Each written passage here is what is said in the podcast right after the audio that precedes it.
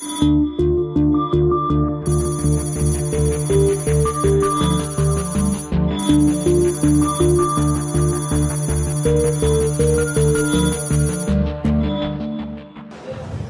Ganz herzlich willkommen. Da ist die Kamera. Ich wollte in der anfangen, aber jetzt fange ich in der an. Totale Ah, ist oh. auch gut. Herzlich willkommen äh, zur Heise Show von der IFA 2014.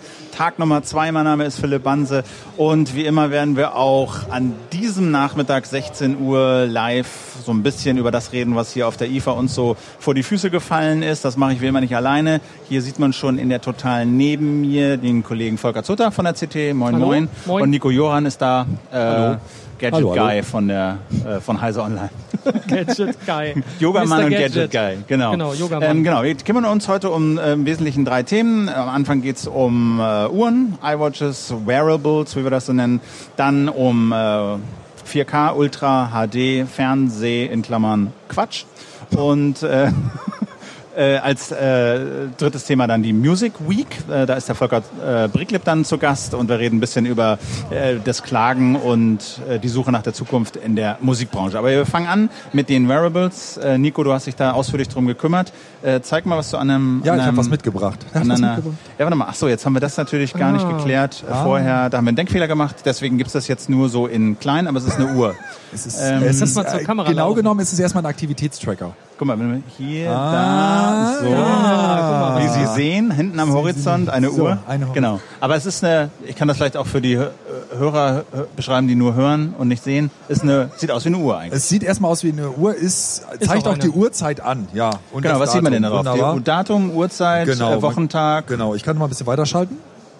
Äh, Dann sieht man aber auch hier Kalorienanzeige und dann sollte auch noch die, äh, Schritte? die Schritte sollten Mhm. auch noch kommen. Stimmt das denn? Das frage ich mich immer. 4300 Schritte ist heute Also oder bei dem seit hier wann? finde ich immer, also ich habe das erst seit gestern Seit oben, Geburt. aber ganz ehrlich nein. Bei, der, Stimmt bei, der, nicht. bei, bei, bei diesem Modell, ich habe es jetzt noch nicht endgültig getestet, aber bislang habe ich den Eindruck, die kriegt nicht mit, wenn ich meinen Arm ruhig halte. Also da, die, das ist so, es gibt diese Aktivitätstracker, die wirklich nur diese Pendelbewegung des Arms äh, auswerten. Und das scheint sie eine von zu sein. Das finde ich sehr ungünstig. bei jemandem wie dir, Genau, große der mal so durch die Gegend läuft. Nee, nee, aber, aber es ist so, dass normalerweise die, die Modelle, die ich sonst so kenne, äh, dann die neueren Modelle auch mitbekommen, wenn man einfach so ein, wenn der Impuls des Gehens, wenn, wenn man geht, dann kommt es ja diesen Ah, Impuls okay, im ja. Körper. Das merken die auch. Das heißt, man kann auch so gehen und trotzdem werden die Schritte weitergezählt. Das macht sie gar nicht. Siehst du da, passiert gar nichts. Nee, stimmt. So, und ähm, Okay, also das sind die. Schritte, Genau. Kalorien und der hat Puls. Der hat, der hat tatsächlich, da muss ich mal ganz kurz hier vielleicht sogar erstmal mal- Ja. abbinden. Der hat einen sogenannten optoelektrischen Sensor drin. Ich kann das mal hier... die Idee, eine- die Idee dabei ist, so ein bisschen, ne? genau, die So. Idee dabei ist, dass da spezielle, Das da spezielle muss auch mal zeigen. Ja, Genau. Sieht gut aus. So, So, Da und sieht die, man- der, da, was ist werden, das? da werden über LEDs, spezielle LEDs, werden da, wird da der Blutstrom gemessen sozusagen und darüber wird der Puls zurückgerechnet. Also wir kennen ja sonst diese Brustgurte, da, die funktionieren praktisch durch diesen elektrischen ähm, Puls, der vom Herzen kommt. Und die sind sehr genau. Und hier ist einfach die Sache, da hat man sich gesagt, Mensch, das ist eigentlich ein bisschen cleverer, das zu machen. oh, ich halte das mal und du bindst dir das mal um. Genau, Wenn ich du, bin jetzt, wieder du um. kannst die Hand jetzt, genau. Ich kann jetzt auch die Hand wieder wegnehmen. Eigentlich hätten wir noch zeigen sollen, wie der Arm aussieht. Ich hatte die nämlich gestern auch mal um, weil ich die zu einem Interview mitnehmen sollte. Und dann kam ich zurück und dachte, äh, die nimmt mir Blut ab. So sieht Ja. das aus. Also es ist wirklich, das bohrt sich richtig da so rein, weil das ziemlich drückt, weil es fest Ja. dran sein muss. Das Problem, das Problem, was du hast bei diesen Dingern, ist, dass das immer eher so ein bisschen ist wie Medizintechnik. Also dass diese, die, äh, der Gurt muss relativ fest sitzen, damit das gut funktioniert. so, also Medizin, die nicht, die, die, die nicht heiße schmeckt, ist, wirkt auch nicht sozusagen. Ja, Genau, also es muss drücken. Es muss ziemlich drücken Okay. oder es sollte ziemlich gut sitzen, sonst, sonst funktionieren diese, diese Sensoren nicht. Was neu ist bei dieser Epson, das hatten wir vorher noch nicht. Also das, das mit diesen, mit diesen Sensoren gab es vorher schon. Aber das, was neu ist, ist, dass sie dauerhaft das anzeigen kann. Also sie kann, du kannst jetzt hier 78, kann ich jetzt nicht Mann, bist bewerten. du aufgeregt. Wie ist dein Puls sozusagen. Ja, Ja, der genau. Puls, genau. Äh, ich finde persönlich, sie macht, sie zeigt sehr hohe Werte an, also sehr hohe Werte. Ich muss das natürlich nochmal gegenchecken mit dem Herz, ich mal sagen, mit dem ja. Brustgurt. Ja. Ich, mir kommen sie ein bisschen zu hoch vor. Ich hatte Ähm, gestern so hier um die 65 oder so die ja, Zeit. Das also war ganz realistisch. Ich bin aber auch so ein Mensch zum Beispiel, das habe ich bei diesen, bei, bei diesen Sensoren schon erlebt, dass wenn ich den Arm runternehme, offensichtlich tut sich da irgendwas in meinem dem Blutstau sozusagen. Naja. Und wenn ich den zum Beispiel auch am Lenker nehme vom Fahrrad, dass ich teilweise dann Werte um 40 bekomme, also so halb tot und weniger. Und das kriegt, diese Uhren kriegen das Ja, nicht du so kannst kann auch sein, keine ja. Korrelation mit deinem Lebensgefühl und diesen Werten herstellen. Nicht immer, sagen wir es mal so. Aber ähm, wir haben ja, wir, du hast dich ja auch mal so ein bisschen weil es davon ja schon wahnsinnig viele Ja. mittlerweile gibt von diesen Wearables, iWatches. Äh, Hast du mal so eine Grafik zusammengestellt, ähm, die wir auch, glaube ich, mal zeigen können, auf der du zeigst, welche Geräteklassen es mittlerweile gibt? Das am Anfang ganz links sind diese Aktivitätstracker. Das ist so das, das Das gibt's schon. für die Couch Ah. Potatoes muss- sozusagen. Das sind diese Aktivitätstracker, die tracken zum einen Schritte und zum anderen auch in der Regel den Schlaf. Also die machen nichts anderes als mal äh, zu schauen, wie viele Stunden schläft man und wie ruhig ist man dabei oder wie, wie sehr bewegt man sich. ja. Ähm, das ist sozusagen die- das andere Extrem wären diese Sportuhren. Die gibt's ja auch schon sehr lange. Das ist so das klassische Wearable. Auch, dass man die mit dem Computer verbinden kann. Und was interessant ist, ist jetzt eigentlich, das sieht man auf dieser Messe auch, dass es jetzt alles zusammenwächst. Also zum einen habe ich jetzt diese, diese Aktivitätstracker, wie dieses Teil, das jetzt beispielsweise auch anzeigt, wenn ich einen Anruf bekomme.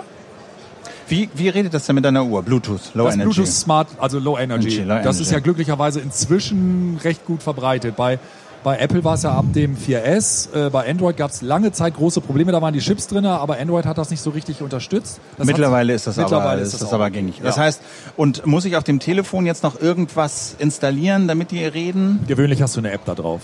Also zu der betreffenden, zu, zu, dem der, zu, betreffenden der, zu dem Gerät. betreffenden Gerät einfach, ähm, es gibt immer die Möglichkeit oder häufiger die Möglichkeit, das über irgendwelche Standards so Grundfunktionen auch ohne App zu machen. Aber das, was die alle hin und her spielen wollen, da musst du eigentlich eine App für installieren. okay, und was kriegst du jetzt bei der zum Beispiel von deinem Telefon geliefert? Die sagt mir, die zeigt mir genau an äh, eine Auswertung, zum Beispiel, wenn ich hier sehe ich ja jetzt die Schlafauswertung nicht. Wenn ich die jetzt beide synchronisiere, dann kriege ich beispielsweise auf der App genau zu sehen, am wie viel Uhr in der Nacht ich mich wie bewegt habe. Wie Und stark. was meldet die auf dein, was wenn meldet das Telefon? Und dann steht da nur Anruf oder kannst du den noch annehmen? Ja, die bei der hier ist mir dummerweise ein bisschen aufgefallen. Also ich habe es bis jetzt nicht hinbekommen. Bei der ist wirklich nur ein äh, Hörer abgebildet. Bei den richtigen Smartwatches ist es so, ich sehe normalerweise die Caller-ID mit Namen. Also wenn das eingerichtet ist, wenn ich den Kontakt kenne. Und äh, ich habe normalerweise auch so eine Makelfunktion. Also das heißt, ich kann auch draufdrücken, die ablehnen. Oder ich kann draufdrücken, die annehmen. Also selten, dass ich dann da direkt drüber sprechen kann. Das ist auch sehr albern. Das haben wir mal ausprobiert. Das war irgendwie immer ein bisschen bescheuert. Aber wenn ich dann Bluetooth-Headset oder so dazu habe, dann wird das halt da automatisch angenommen. Okay, wir haben jetzt, wir sehen jetzt auch diese Grafik, können wir jetzt auch anzeigen. Also über die Aktivitätstracker ganz links haben wir gesehen. Dann gibt's sozusagen die Aktivitätstracker, die auch ein bisschen, bisschen Info- Fitness ein bisschen haben. Fitness anzeigen auf dem Genau. Gerät selber. Und dann gibt es eben diese große Klasse dieser Uhren. Genau. Und da ist die Qualitätsspanne aber auch sehr breit, glaube ich. enorm breit. Also wir haben, wir haben Geräte gehabt, da waren wir selber erstaunt, wie lahm die waren. Wir waren erstaunt, wie, wie, wie wenig man damit machen konnte. Oder auch, dass dann die, die, die, die äh, nach nicht mal einem Tag der Akku alle war. Das ist ja im Moment das große Problem. Also wenn man sich so ein Teil anguckt, kann man sich vorstellen, da kannst du jetzt keinen riesen Akku reinbauen. Und dann ist es immer das Problem, wenn es schön aussehen soll, also wenn es ein schönes Display haben soll, dann kostet das einfach Strom und dieses, deswegen haben wir viele Geräte in dieser Klasse, die entweder total, naja, so ein geht so Display haben, dafür lange laufen. Also bestes Beispiel war Garmin, da war die Laufzeit mit einer Knopfzelle ein Jahr, dafür hast du so ein E-Paper-Display ohne Beleuchtung. Und die haben jetzt ein neues rausgebracht, OLED, und schon läuft das Ding irgendwie nur noch so, dass es jede Woche ausladen darf. Aber Ja, so von der ein- ein- Bedienung die her ist es auch eher noch. so dieser Casio 80er Jahre Charme, so, ne? Ja, von, den, von diesen hier. Es gibt aber auch schicke. Also wir sehen ja jetzt hier auch die runden äh, Varianten der Smartwatches. Es gibt ja jetzt immer mehr Hersteller. Moto äh, 360 hatten wir Motorola, LG hat eine gezeigt. Die sind schon wesentlich schicker.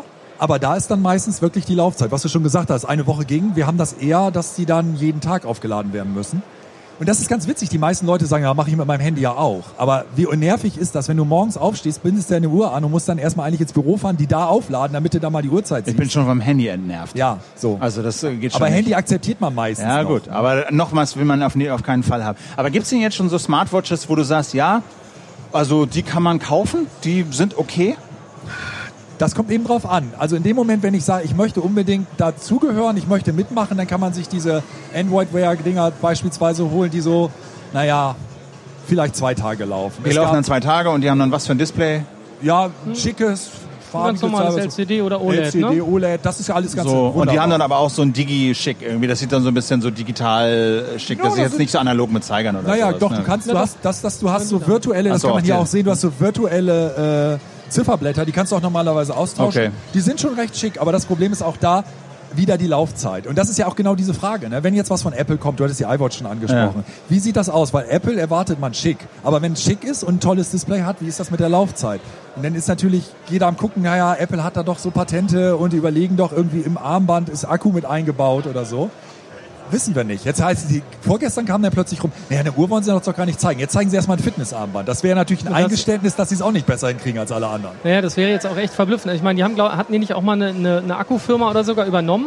Oder sich daran beteiligt zumindest, aber bisher hat noch keiner diesen, diesen, ich sag mal, Stein des Weisen ist das ja so beinahe, den man da sucht, ne? Dass die Akkulaufzeit, ich sage immer, wenn die Leute mich fragen, was, was ist das nächste große Ding, sage ich immer Akku. Zehnmal so lange Laufzeit, dann ist gut. Dann, dann, das ist total unspannend, aber das würde eine ganz andere Qualität in solche Uhren bringen und die würden dann ja vielleicht immer noch alle zwei Wochen aufgeladen werden müssen. Und ähm, bei Apple ist es aber auch dann, dann jetzt echt die Frage, ob da wirklich in der Richtung irgendwas Großartiges kommt. Ganz ehrlich, bin ich sehr, sehr skeptisch. Ja, und überleg dir mal, gerade wenn du so eine Smartwatch benutzen willst, der, du kannst ja auf den meisten irgendwelche Apps installieren. Und das Tolle ist ja eigentlich erst, wenn du alles installieren kannst, was du willst. Und dann fängst du aber vielleicht an Spiele, so, so kleine witzige Sachen, Facebook, was weiß ich. Und wenn dann alles reinpoltert und ständig sich meldet, dann ist natürlich die Akkulaufzeit erst recht. Ja, aber das ist die. Frage, die ich mir ohnehin stelle. Was willst du, was erwartest du eigentlich von so einer Genau. Uhr? Was Äh, erwartest du? das Also dieses die, das suchen die Hersteller auch noch. Telefon klingelt und der, der, der Hörer leuchtet. Äh, das hat man früher schon mit Telefonklingeln erschlagen, dieses Phänomen, Ja, oder? aber ja, aber ich- also ich muss sagen, ich war am Anfang, auch wenn ich das Thema von Anfang an spannend fand, war ich auch eher so, dass ich gedacht habe, naja, mal gucken. Wird wahrscheinlich so ein Ding, das machst du mal und dann ist auch gut.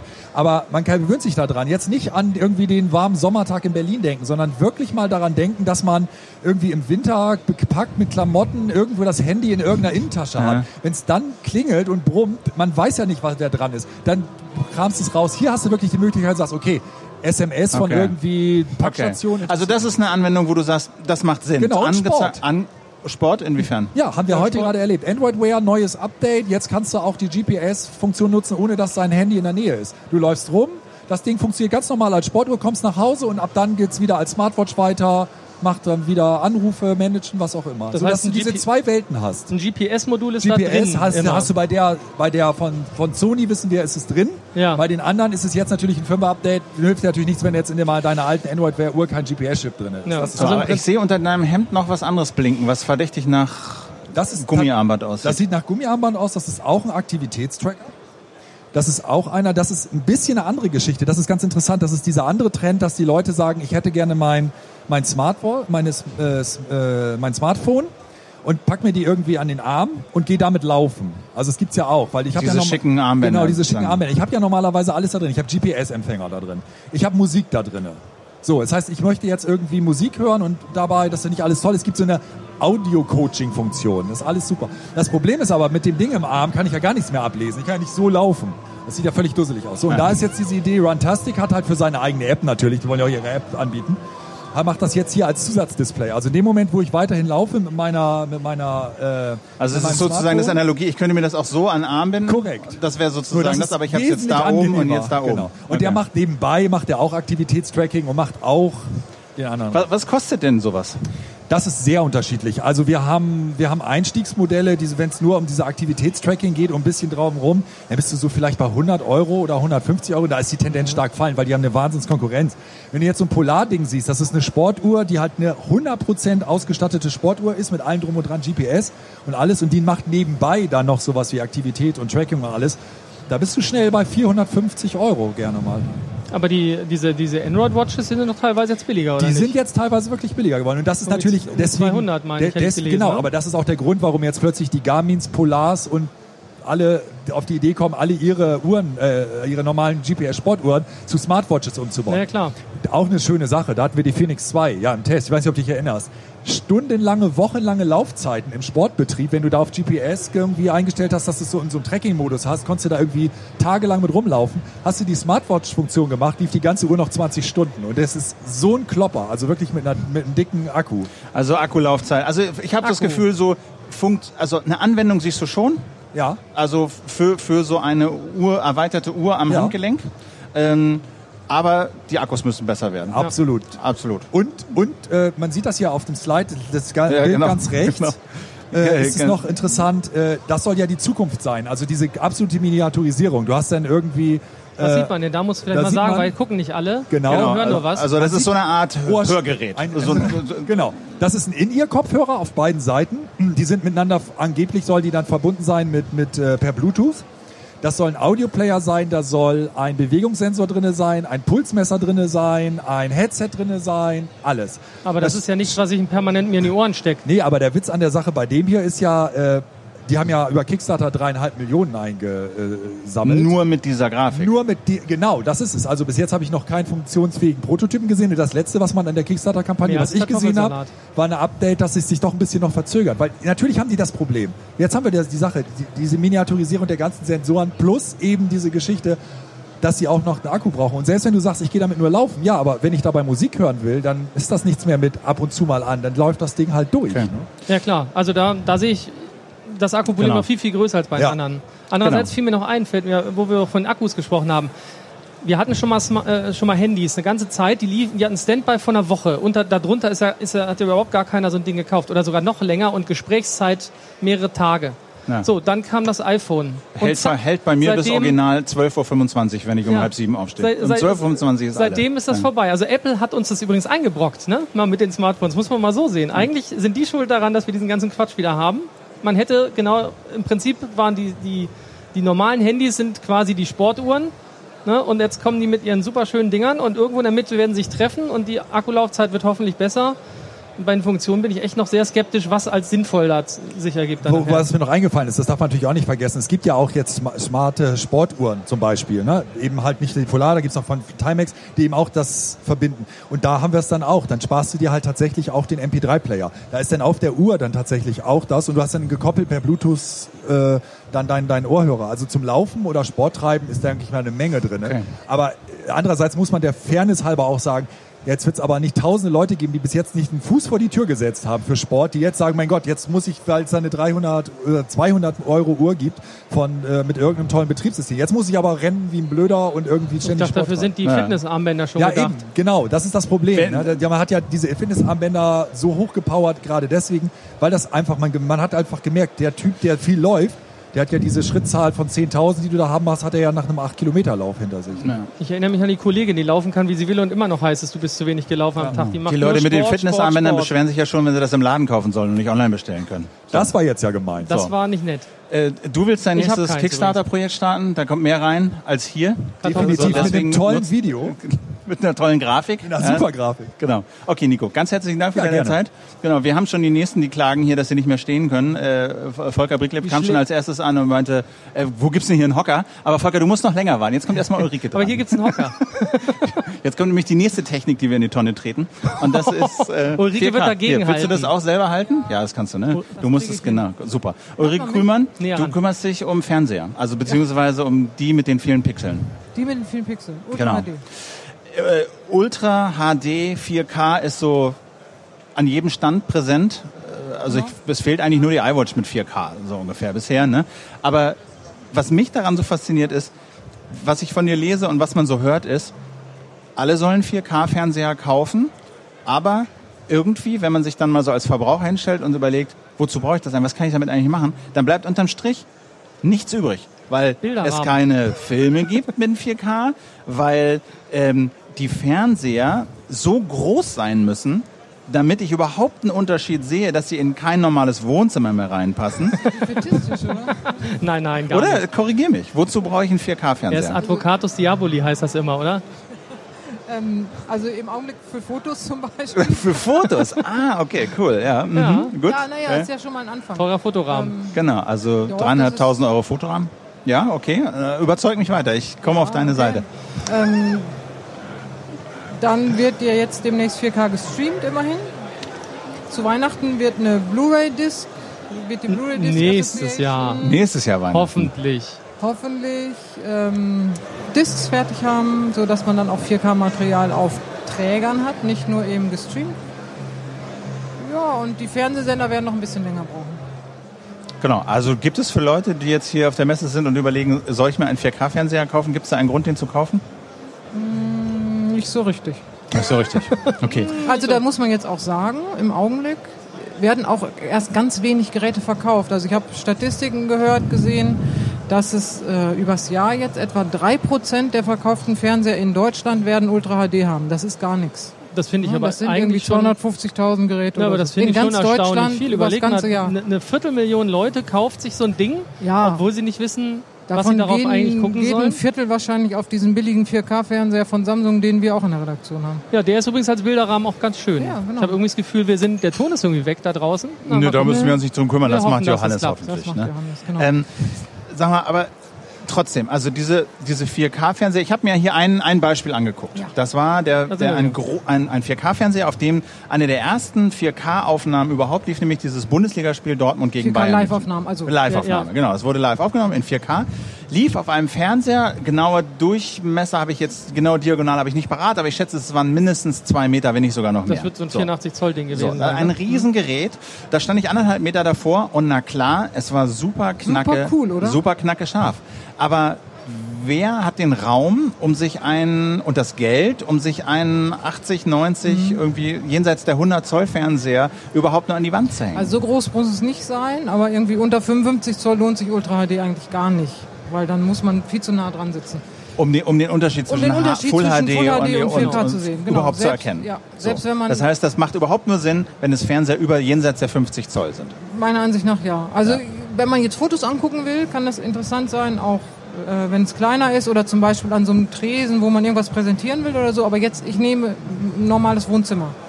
Und da sitzt man eigentlich mindestens zwei Meter weg, eher drei, vier Meter. ja. Ne? Irgendwas zwischen drei und vier Meter. Und da würde man aus drei Metern sieht man den Unterschied nicht mehr auf einem 40 Zöller, ob da Full HD oder äh, 4K ist. So.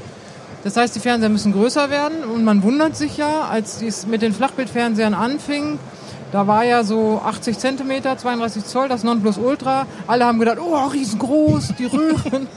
ne? Und alles schockiert, ey. Und wenn sich dann einer einen 42 Zöller gekauft hat, der hatte echt einen Knall. Der hat ein Riesengerät da stehen und heute fängt man mit 42 gar nicht mehr an. Das heißt, also die, die, je, je mehr größere Geräte angeboten werden, umso mehr kaufen die Leute das auch. Ich weiß nicht, wie weit das geht. Also Aber du glaubst schon, wenn sozusagen die- so ein 50, 55 Zoll Gerät anderthalbtausend Euro kostet, werden die Leute sich auch jeden Fall. 55, kaufen 60 Zoll Sie ins, ins 55 ins Zoll äh, kaufen Sie auf jeden Fall. Fall. Ja. Und wenn auch das- noch größer. Also interessant wird es, wie viel Wohnzimmer es gibt, wo so ein 80 Zöller reinpasst. Das weiß ich nicht. Ja, aber das Schöne ist Ja, ja, dass man halt die jetzt biegen kann und einfach äh, so, das man stellt an die das Wand und dann ein bisschen an die Decke und ein bisschen an der Wand und dann Genau. kriegt man auch so ein 80 Zoll in ein kleines Wohnzimmer Wir rein. hatten eben schon, schon überlegt, ne? das mit dem leicht gebogenen, wir haben ja auch jetzt Curved und biegsame. Ja, das zeigen wir mal. Das ist- kann genau. die Ulrike ja mal okay. äh, äh, Dann können wir kommentieren. gleich drüber sprechen. Aber Genau. das ist, äh, da kann man sich noch echt Sachen Also vorstellen. erzähl doch mal, was, was, Ja. was, was hat es Also, damit auf sich? Also das, das ist ein ist Fernseher, einer- den man per Knopfdruck biegen kann. Genau, das ist ein Fernseher, den man per Knopfdruck bringen kann. Und zwar reinbiegen in Stufen, je nachdem, wie weit ich es will. Man sieht das hier so ganz zaghaft ja, an der genau. Ecke. Gleich sieht man, jetzt fährt es so, auseinander. Das ist ein bisschen besser. Ja, wir können das gerne noch nochmal zeigen. können, die Leute ah, dann können die Zuschauer hier auch Genau, was sehen. Genau. was. Ja, wir halten Weil das wir hier haben mal dann noch so ein. Mini-Bildschirm. Also So, das hier. ist hier jetzt so ein, ähm, der Hisense-Fernseher gewesen. Hier auf der Messe zeigen, glaube ich, drei Firmen sowas. Hisense, Samsung und LG. Und bei alle drei biegen nur ein ganz bisschen. Also das ist eigentlich, man muss schon ziemlich genau hingucken, dass man es sieht. Aber sie zeigen, es geht. Warum machen die das überhaupt? Also was ich überlegt habe, wenn man jetzt mit mehreren Leuten im Wohnzimmer sitzt und sitzt vor so einem gebogenen Fernseher, das ist völlig bescheuert. Die, die in der Mitte sitzen, haben ein gutes Bild und die, die außen sitzen, gucken schon auf die Schräge. Da wäre es natürlich schick, wenn man sagen könnte, okay, mit mehreren Leuten mache ich das Ding gerade und wenn ich alleine bin, dann kann ich es krümmen. Ich brauche eigentlich zu Hause genau das Gegenteil. Ich brauche die gegenteilige Krümmung, weil Ja. ich nämlich immer am Rand Das ist sitze. ja nur, das ist ja dann nur noch, Wir haben das auch nochmal hier, das ist der. Samsung-Fernseher. Der Ja. ist noch ein bisschen größer. Das ist noch ein bisschen Der- größer. der- Der, ist noch ein bisschen anders. Der ist in einem Rahmen und dann biegt sich das Display quasi aus dem Rahmen raus. Das sieht ein bisschen Sie- skurril aus. Man sieht es. Wie groß ist der? Das ist auch so ein 84 Zoll Ja, Monster der ist oder irgendwie was? so 78 Ach oder du so. grüne weißt du. Neune. Und da sieht man jetzt gleich unten in der Ecke, dann schwuppt er jetzt gleich wieder zurück. Aber es So. Aber warum will man? Warum willst du das biegen? Weil, weil du als wenn du alleine, äh, wenn dich deine Sagen Familie verlassen so, hast, weil du zu großen Fernseher im Raum hast, dann kannst du dir das Warum besser ich das genießen, wenn du es knickst. Warum, warum gibt es Curved? Weil wir es können. Also das ist natürlich Ja. ein Grund, weil wir es können. Jetzt wird argumentiert, weil es so toll aussieht. Naja, ich finde Mhm. auch, so ein gebogener Fernseher sieht schick aus, wenn er aus ist. Und der steht da so und ist ganz schlank und gebogen, sieht klasse aus. Ich meine, dass man davon wenig hat. Also jetzt, was den Bildeindruck. Dann muss das Ding wirklich groß sein. Damit ja. sind wir wieder bei den 80 Zöllern. Und ich muss nah dran sitzen und dann hat das so ein bisschen was vom Kino. Das war ja die Idee, ne? Die Kinoleinwände sind so ein bisschen gewölbt und das ist so dieses Immersionsgefühl. Ich bin da richtig mit dabei.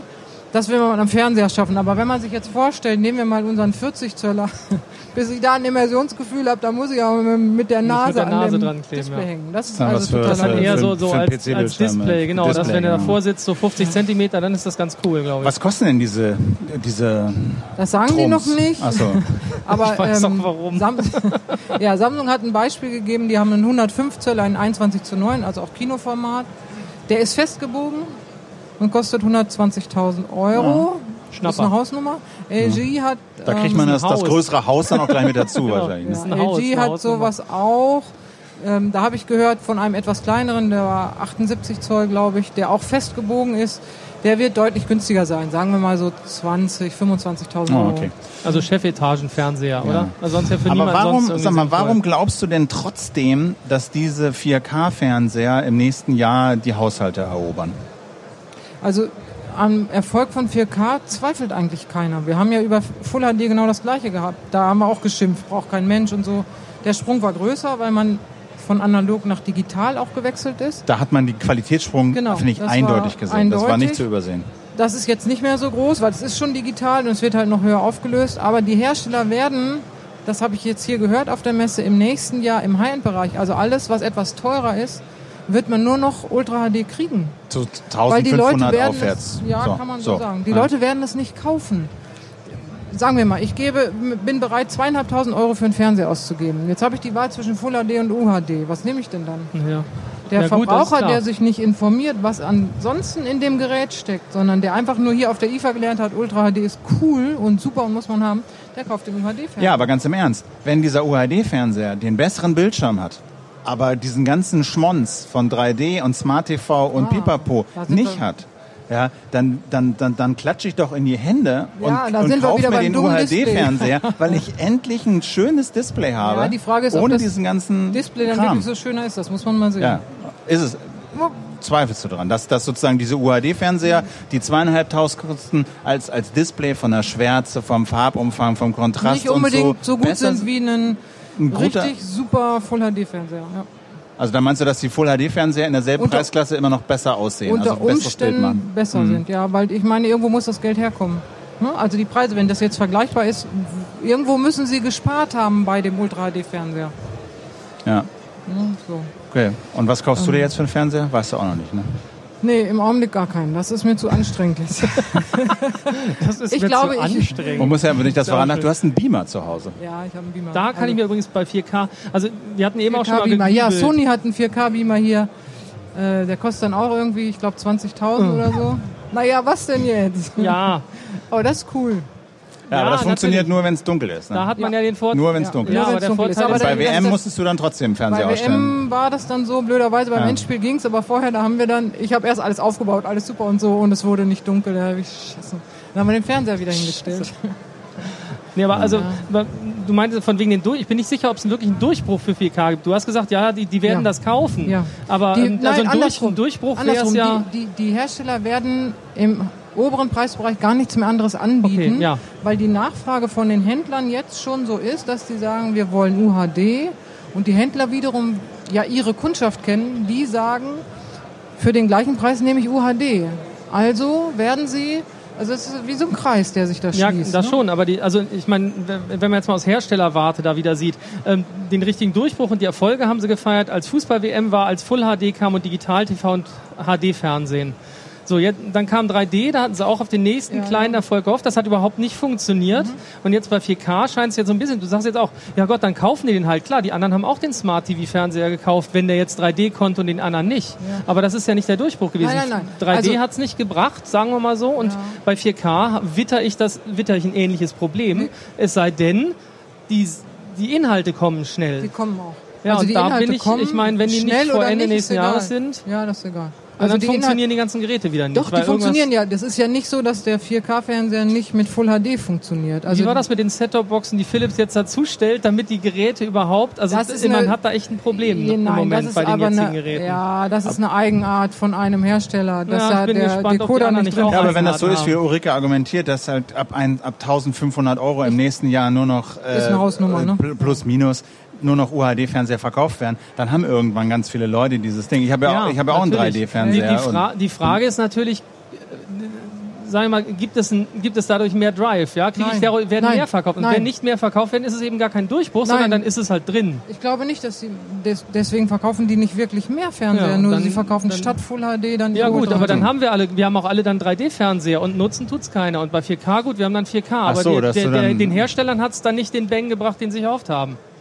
Das ist Ja, das kann schon sein, weil die Investitionen bei den, bei, den, bei den Fernsehsendern, glaube ich, sind schon erheblich. die sind riesig, Die sind sicher. riesig, klar. um 4K anbieten zu können. Und ob die das dann... Naja, aber äh, ist natürlich besser. Ich habe eine große Nutzerbasis, also wo einfach ganz viele Fernseher schon da sind. Dann sind die Sender, bei denen dauert's noch, aber vielleicht auch die Studios eher bereit, ähm, 4K rauszugeben, 4K auch zu remastern und eben das, die Inhalte zu streamen, als wenn überhaupt keine Fernseher am Markt sind. Warum soll ich denn Geld investieren? Ne? Warum soll sich Klar, Netflix ohne denn das geht's schön, nicht. Genau. Also ohne klar, diese ohne Gerätebasis nicht. Und das der Rest ist Spekulation. Zum Schluss würde ich gerne noch mal ein Video kurz zeigen, was ich bei diesem ähm, äh, bei diesem Riesenfernseher da gestern äh, ups, Ah, okay. äh, gef gefilmt habe. Ups. Äh, das kann der Johannes vielleicht mal zeigen, einblenden, wenn das wenn das geht. Genau, Ja. das ist sozusagen dieser Fernseher, da läuft Bayern gegen Dortmund drauf. Und was die da versucht haben, das ist sozusagen, dass du, dass das du da vorne cool, dieses iPad hast und auf dem iPad dir einen Ausschnitt aus diesem riesen TV-Bild nehmen kannst. Du kannst sozusagen auf den Torwart zoomen, auf den, ne, da, du kannst sozusagen Nee, äh, auf den Ball zoomen äh, und äh, du kannst dir so einen Ausschnitt rausholen. Und Das ist was, womit sie auch eben dieses Ultra HD bewerben wollen, dass man ja, also du hast ja die vierfache Auflösung, das heißt, du kannst so ein kleines Fenster aufmachen und könntest im Prinzip sogar vier Fenster auf deinen Fernseher legen.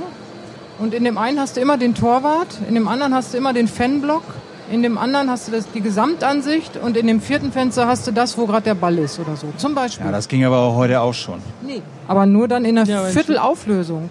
Und da hast du dann Ja. Full HD quasi für jedes Bild. Und wenn es interessant wird, dann gehst du halt auf Knopfdruck, also auf Touch, sofort live in das aktuelle Bild. Also das kann man So. schon machen. Also ich habe das wie gesagt da probiert. Ich war erstaunt, wie, wie mies die Auflösung bei diesem iPad dann war. Das war total gepixelt, aber das kann auch an der Umsetzung liegen. Ja dass gut, das die da- werden ja, das ist ja so eine Demo, die sie gemacht Ja. haben. Das müssen sie ja wahrscheinlich dann, die werden ja irgendeinen Stream codieren müssen und wenn man das live macht, dann ist es halt manchmal nicht so schön. Okay.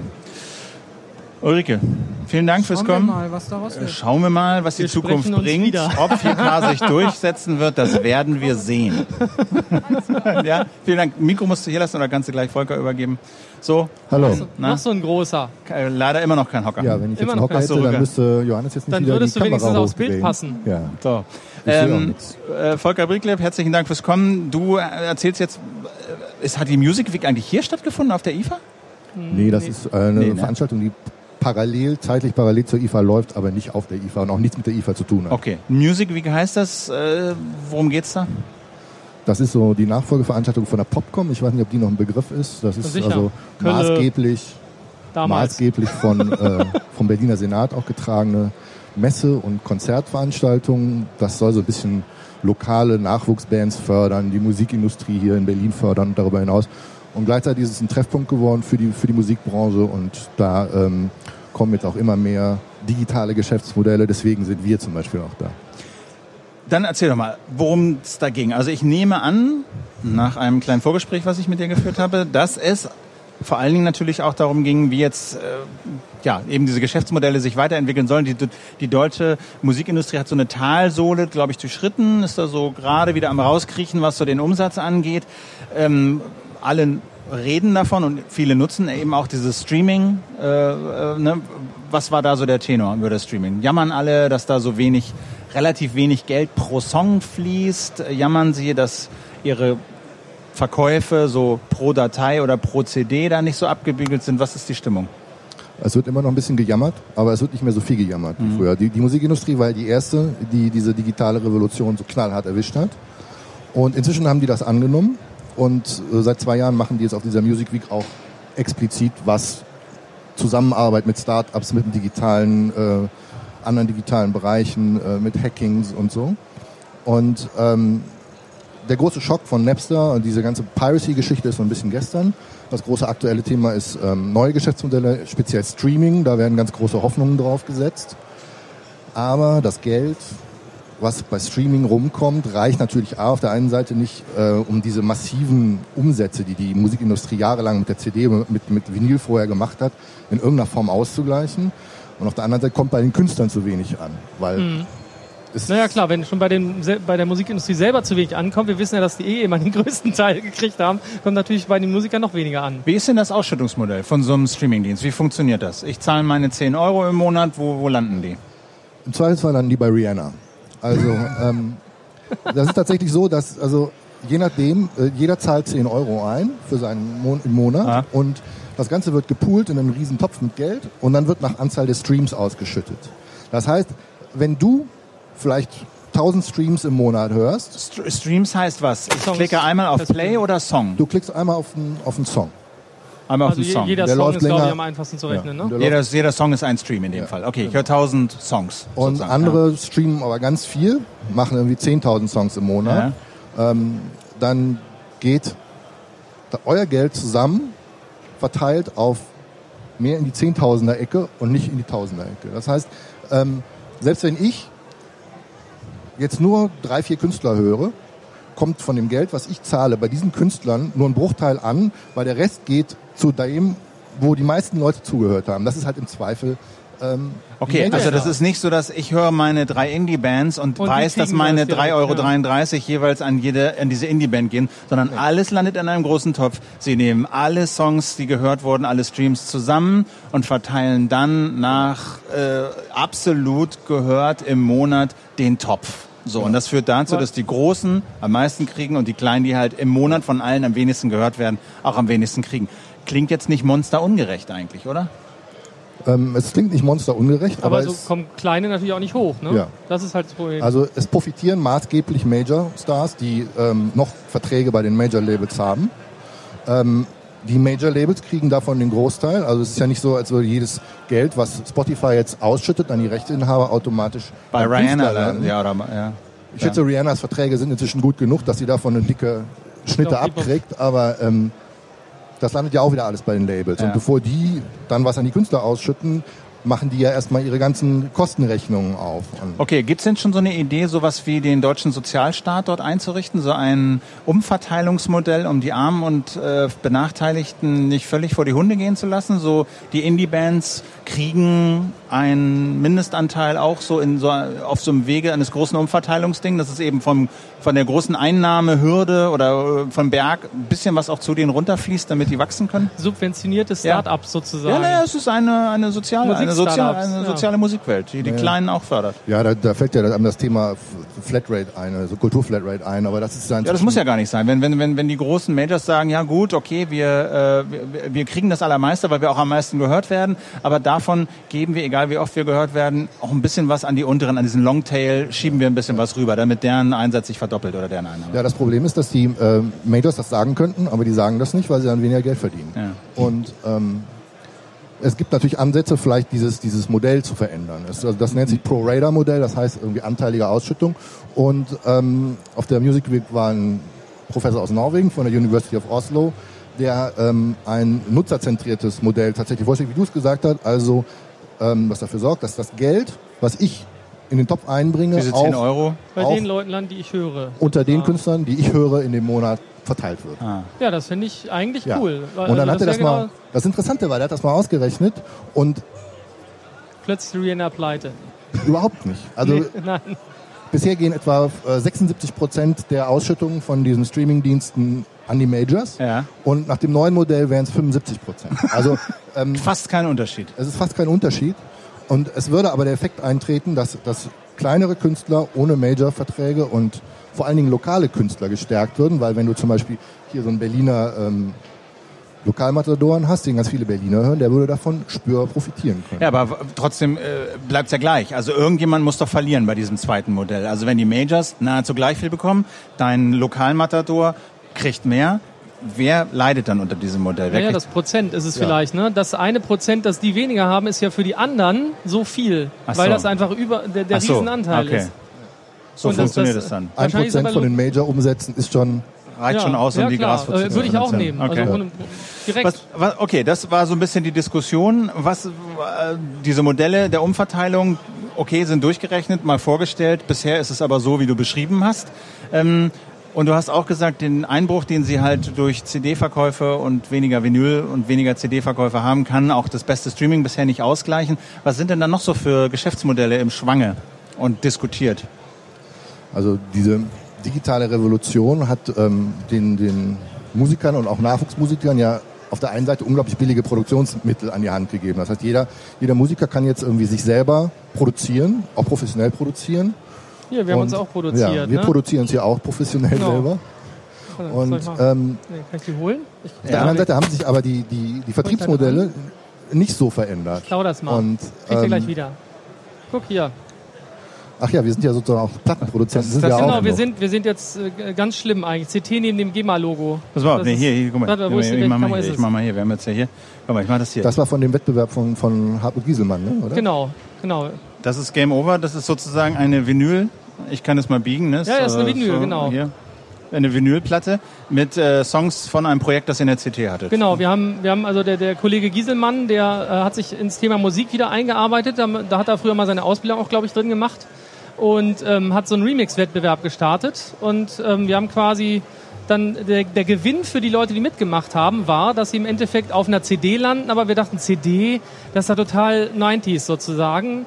Also haben wir gesagt, 80s. natürlich gibt's sie auch als MP3, aber was total neu ist oder natürlich voll retro ist, wir machen es als Vinyl. Also Remixe gehören, finde ich, auf eine Vinyl und das ist halt irgendwie total lustig. Und wir haben halt, wir können halt selber zum Plattenproduzenten werden und nicht, das muss man nicht in Großauflagen machen. Das, die Dinger kosten nicht mal viel in der Produktion. Das ist total lustig, was da heute möglich ist. Also jeder kann quasi eine Platte produzieren. Genau, aber der, der Punkt, den Volker ja macht, ist, Produktion ist demokratisiert, aber Vertrieb ist noch nicht demokratisiert. Genau. Was heißt das konkret? Warum, äh, äh, ja, was muss man sich darunter vorstellen? Allein dass diese Tatsache, dass dieses Ausschüttungsmodell, wie es derzeit praktiziert wird, die alten Strukturen stärkt. Also es sind halt immer noch die Majors sind die Majors. Die verdienen zwar insgesamt weniger, aber sie haben immer noch die gleiche Power wie früher. Und ähm, was da an neuen Geschäftsmodellen entsteht, ist zum Beispiel, dass wir jetzt hingehen, wenn wir das jetzt in einen Streaming-Dienst haben möchten, Ja, ja, gibt es einen Dienstleister, so einen Full-Stop-Dienstleister, das ist so ein neues Startup, die bringen dich als Musiker mit deinem Track, mit deinem Album, was auch immer du hast, in die Streaming-Dienste und machen die Rechteverwaltung für dich, die Abrechnung und so weiter und so weiter. Das geht bisher nicht. Ich kann als Musiker nicht zu Spotify hingehen und sagen, hier nimm mal meinen Katalog und mach mal. Das kannst du auch, aber es ist ein bisschen komplizierter. Du Genau. musst halt als dann, du- das ist auch das sozusagen der Fallout von dieser Digitalgeschichte ist, dass äh, du plötzlich alles zwar selber machen kannst, Als Künstler. aber, aber auch alles machen musst, um überhaupt sichtbar zu werden. Du brauchst vor allem, das sind so Sachen, die sind uns auch überhaupt erst natürlich aufgefallen, als wir dann diese, diese verrückte Idee hatten, wir machen eine Schallplatte aus irgendwelchen Gründen als CT, als Computermagazin. Du brauchst nämlich dann, wenn du angenommen, du möchtest das dann haben, dann brauchst du teilweise noch Labelcodes, dann möchtest du ja auch, dass im Radio gespielt wird.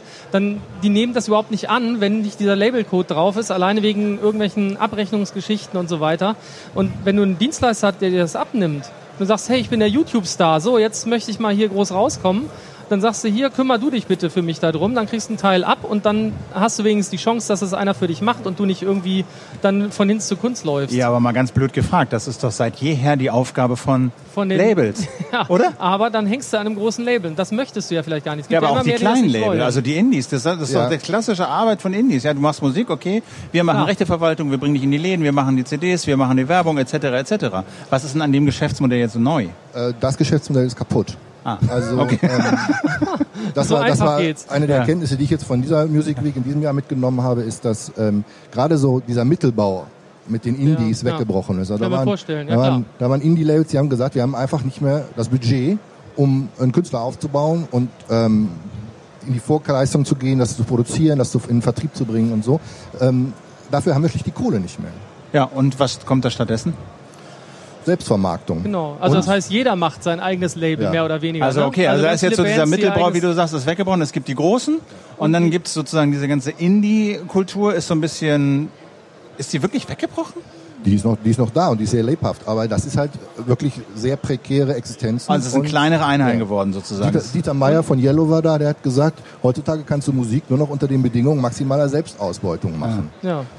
Also wenn du nicht das Glück hast, dass du irgendwie gerade total der heiße Act bist und direkt irgendwie einen Sony-Deal kriegst. Also ist die, die, die, die, die Kluft ist größer geworden zwischen den die Die Hürde ist wieder höher geworden. Ja. Also früher hatten auch die Labels mehr Geld, weil sie einfach, ein Label konnte früher kalkulieren, ich bringe den Künstler raus, ich verkaufe davon irgendwie 1000 CDs und dann sind meine Kosten schon mal drin. Das war ein relativ überschaubares Geschäftsmodell und das können die heute nicht mehr, weil selbst wenn der Typ dann auf Spotify gestreamt wird, äh, dann hat das Label am Schluss eine Abrechnung und kriegt für, was weiß ich, 100.000 Streams irgendwie 20 Cent. Ganz so schlimm ist glaube ich nicht, aber nicht viel. Ja, es sind schon Ja, ja. extreme Verhältnisse. Ja, ja, also es ist das nicht ganz so stimmt. schlimm, aber und daran würde übrigens dann auch so ein anderes Verwertungsmodell tatsächlich was ändern. Ich meine, eine Sache, die ja da auch so ein bisschen mit reinspielt, ist diese Vorschlags Algorithmen. Also wie entdecke ich überhaupt? Äh, Wie entdecke ich überhaupt neue Musik? Ja, das ist ja so diese Frage, die da, die dann na- danach kommt, wenn du sagst, alle machen Musik. Es gibt die Großen, es gibt die Kleinen. Potenziell können auch die Kleinen sehr viel Geld verdienen, wenn sie denn irgendwie entdeckt werden, wenn sie denn gespielt und gekauft werden. Aber die Frage ist, wie werden sie entdeckt? Und das sind jetzt immer weniger wahrscheinlich die Radiosender oder welche Redakteure, die da sitzen und entdecken, sondern es sind Algorithmen, denke ich mal, bei Spotify, die in meinen Augen überraschend gut funktionieren. Also man nimmt irgendwie sich einen Song und sagt, mach mir ein Radio da draus, ja, und dann wählst du so die ersten vier, fünf, sechs, sieben Songs, die danach so dir vorgeschlagen werden, sagst, ja, gut, nicht so gut, genau. Und danach spielt dir das Ding wirklich drei, vier Stunden. Ich bin nach Frankreich gefahren, habe mir das die ganze Zeit damit Musik gemacht. Und es war ein geiles, gutes Lied nach dem anderen. Und es war wie so früher so dieses im Plattenladen stehen und neue Musik entdecken. Und du sagst, ey, super, das kannte ich nicht, das kannte ich nicht.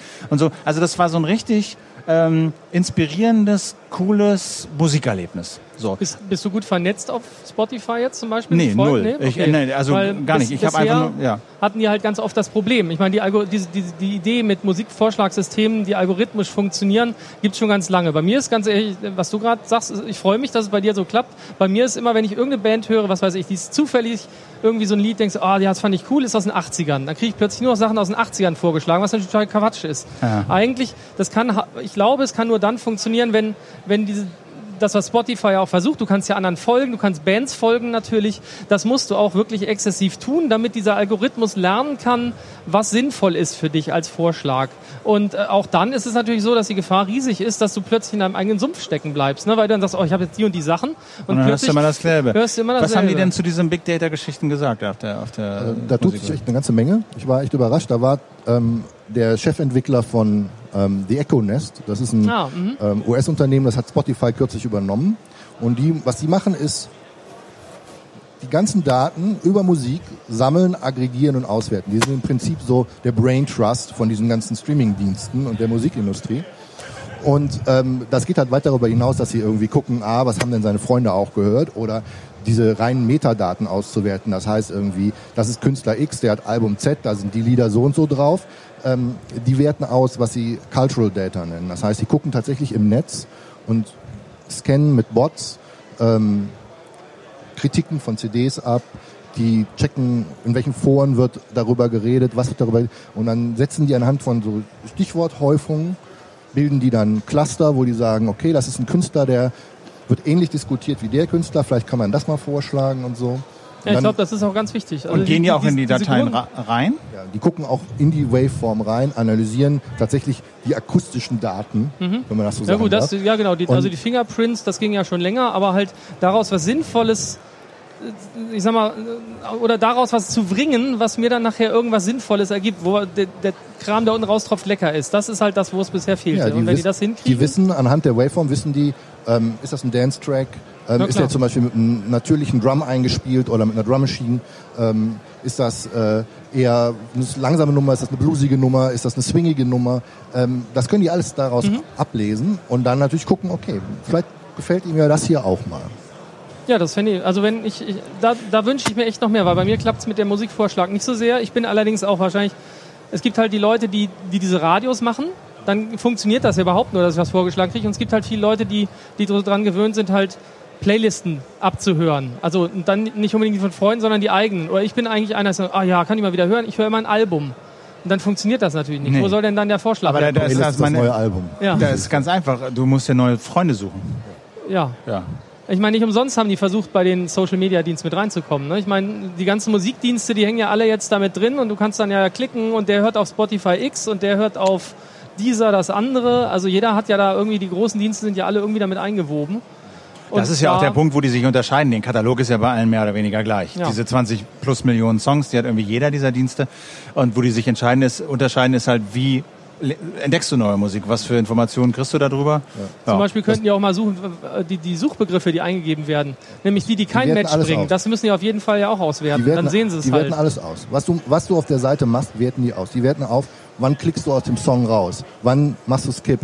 Mhm. Hörst du auf? Machst du Pause, spielst weiter? Du spielst du das ganze Album ab oder nicht? Das sind alles Daten, Klar. die die auswerten. Und immer mehr lernen, immer mehr lernen, immer mehr lernen. Und er sagte ja, also wenn man die Sache zu Ende denkt, dann gibt's irgendwann den, den Player ohne Button. Das heißt, der weiß einfach, was du hören willst. Weil er jetzt auch gerade analysiert hat, was du auf Facebook gerade nicht so gut drauf bist, weil deine Freundin nicht verlassen hat. Oh, oh. Kriegst du vielleicht Jetzt bitte, ich aber noch ganz, also ich meine, bei Musik habe ich jetzt das Thema Datenschutz ja noch nicht unbedingt anfassen wollen, aber wenn, wenn sie das Ja. mit analysieren, dann hast du ja, dann hast du ja quasi, du hast ja wirklich dann Es ein echtes darum, Profil es, angelegt es ging darum, was das, Menschen. er ne? nannte das The Creepy Line, der Mensch Ja. von The Echo Nest, die halt wirklich, wo man aufpassen muss, dass man die nicht überschreitet, Genau. weil man sonst das Vertrauen der Sonst- Leute verliert. Uncanny Valley raus, ist immer genau, das Wort. genau, dann bist du Genau. plötzlich raus. So. Dann fühlen sich alle, äh, Gut. Hast du noch irgendwas, äh, was du da loswerden willst von der Music Week? Oder Ja, ist ich irgendwie so eine Erkenntnis? Ich fand es insgesamt sehr überraschend, dass sich da eine Menge tut, Ja. ähm, dass da eben nicht mehr nur noch über die Piracy gejammert wird. Wie Das ist das auch gut so. Ne? Ja, das, Ja, aber das gut, aber Thema, das- das- das dieses ist Thema ist echt durch. Die Ja. nehmen, die nehmen diese Herausforderungen, die sie jetzt haben, echt Müssen an. sie. Das ist nicht einfach. Und ähm, es wird spannend sein, was man da sieht, wie sich jetzt sozusagen Geschäftsmodelle entwickeln, die diese digitale Transition auch tragen. Ja, aber es ist ja interessant auch der Zeitpunkt, ne? wenn man das auch mit diesen anderen Branchen vergleicht, Bücher, Filme etc., dass die jetzt offensichtlich ja dieses Umsatztief ja, oder das Absatztief, dieses Tal beschritten haben und so langsam wieder nach oben gehen. Nicht weit davon entfernt, ihre alten Umsatzhöhen zu erreichen, aber es scheint so eine Art auch einen Stimmungsumschwung gegeben zu haben. Aber ganz vorne sind da offensichtlich die, die skandinavischen Länder, wo ähm, also schon der Großteil der oder mehr als die Hälfte der, der Umsätze der Musikindustrie kommen aus digitalen. die waren ja auch die, also ich meine, Spotify kommt ja. aus wo? Schweden? Schweden. Ich glaube, aus Schweden. Und, genau, und andere ja, Dienste sind da auch Norwegen, gestartet. ja. Die sind ich so meine, gut, da 53, kamen auch, die, 54, auch 60 Prozent. Tauschbörsen, ne? machen wir uns nichts vor. Oder Pirate Bay, ich meine, das ist da alles da oben angesiedelt. All solche Sachen. Und äh, bei Du meinst, dass Video das und so weiter. Ja, das ist total Trendsetter im Musikbereich ich, sind? Nee, das wollte ich so nicht sagen. Aber ähm, dass, dass die sich offenbar, weil sie vielleicht immer im Dunkeln, im Kalten sitzen, keine Ahnung, sich mit, mit solchen Sachen viel mehr auseinandergesetzt haben. Also diese Spotify, ich meine, gibt's seit fünf Jahren oder wie lang? Äh, eine Frage, die ich noch habe, ist, wie ist denn das mit YouTube? Weil YouTube ist ja eigentlich so der gemachte MTV-Nachfolger. Ne? Das ist werbefinanziert, alle gucken das, alle hängen da drauf, du hast eine super Qualität, du hast diese ganze Social-Funktion, das ist die Videoplattform auf der Welt. Ist das für die ein Einnahmemodell? Offensichtlich nicht. Ja, also YouTube ist, ja so. YouTube ist so ein bisschen der, der, der Elefant im Raum, den, über den keiner spricht.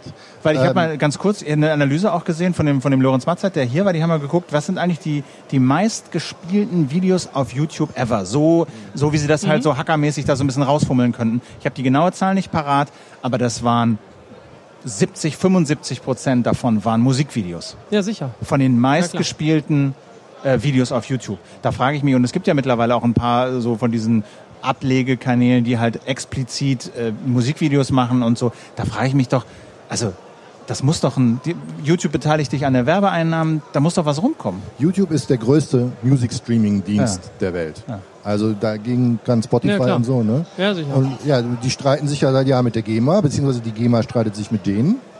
Und ähm, ja, also die, die haben da das Geschäftsmodell, dass du deine Streams da monetarisieren kannst. Du kriegst dann halt irgendwie eine Ausschüttung an den, an den, äh, an den Werbekosten, an den, an den Werbeeinnahmen, die YouTube Aber wie ist denn, erzielt. wie ist denn überhaupt die Stimmung? Aber die GEMA ist ja die GEMA. Die GEMA sozusagen nimmt die Rechte der, der, der, der, der großen Musikindustrie und der Künstler und tritt damit gegenüber YouTube und sagt, pass mal auf, wenn ihr Musik spielt von unseren Künstlern, dann hätten wir gerne was davon. Und die GEMA redet aber nicht jedes Mal mit den Künstlern, sondern die GEMA ist die GEMA und sagt, pass auf, wenn ihr einen Song spielt, dann hätten wir gerne X Cent.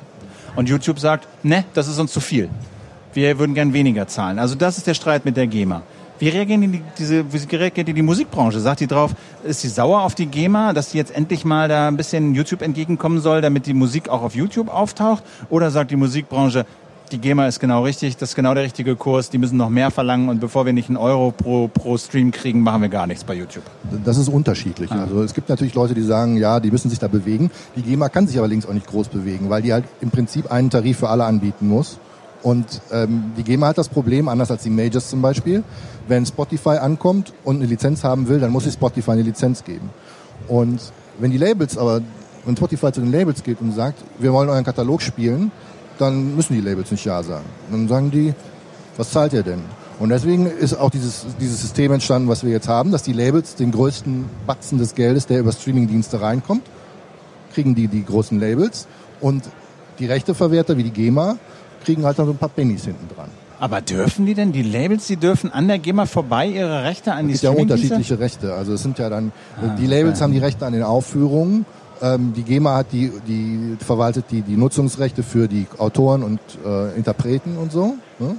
Das sind dann unterschiedliche Rechte. Und das ist auch eins, eines der Probleme in dieser digitalen Musikwelt, dass du diese ganzen alten Rechtesysteme versuchen musst, ins digitale Zeitalter zu hieven und das in irgendeiner Form praktikabel zu machen. Und da knackst es im Moment noch so an allen Ecken und Enden. Okay. Internet ist voll, ich glaube, wir müssen aufhören. Internet ist voll. Super. Oh wei. Hallo Ja? Internet. Na dann. Also, Volker, ganz herzlichen Dank. Äh, War interessant. Volker? Ja, ich bin. Ne? Zweimal ich bin, Volker, Volker im Quadrat. Ja, fehlt Volker Volker Weber, der taucht auch manchmal auf. Dann Genau. haben wir mal drei Faust auf einmal. Letztes Mal ist er hier einmal aufgetreten, hat er sich den Fuß gebrochen. Deswegen kommt er wahrscheinlich Stimmt. nicht mehr. Diesmal Stimmt. nicht mal, nicht mal Genau. IFA. Nee, Okay. Cibit, ne? Ähm, wir sagen äh, vielen Dank fürs Zugucken. Morgen wieder 16 Uhr gibt's die heiße Show hier von der IFA mit dem Tag 3. Das war der Tag 2 mit Volker Zotach, Volker Bricklip und mir, Philipp Bansig. Danke fürs Zugucken. Video gibt's dann wie gewohnt im YouTube-Kanal von Heise. Machen Sie es gut und wenn Sie wollen, morgen 16 Uhr wieder einschalten. Ab 15 Uhr ist der Post bei Heise Online online, in dem der Videoplayer für den Livestream dann auftaucht. Okay, danke. Ja, okay. Bis dann. The Tschüss. Internet is complicated.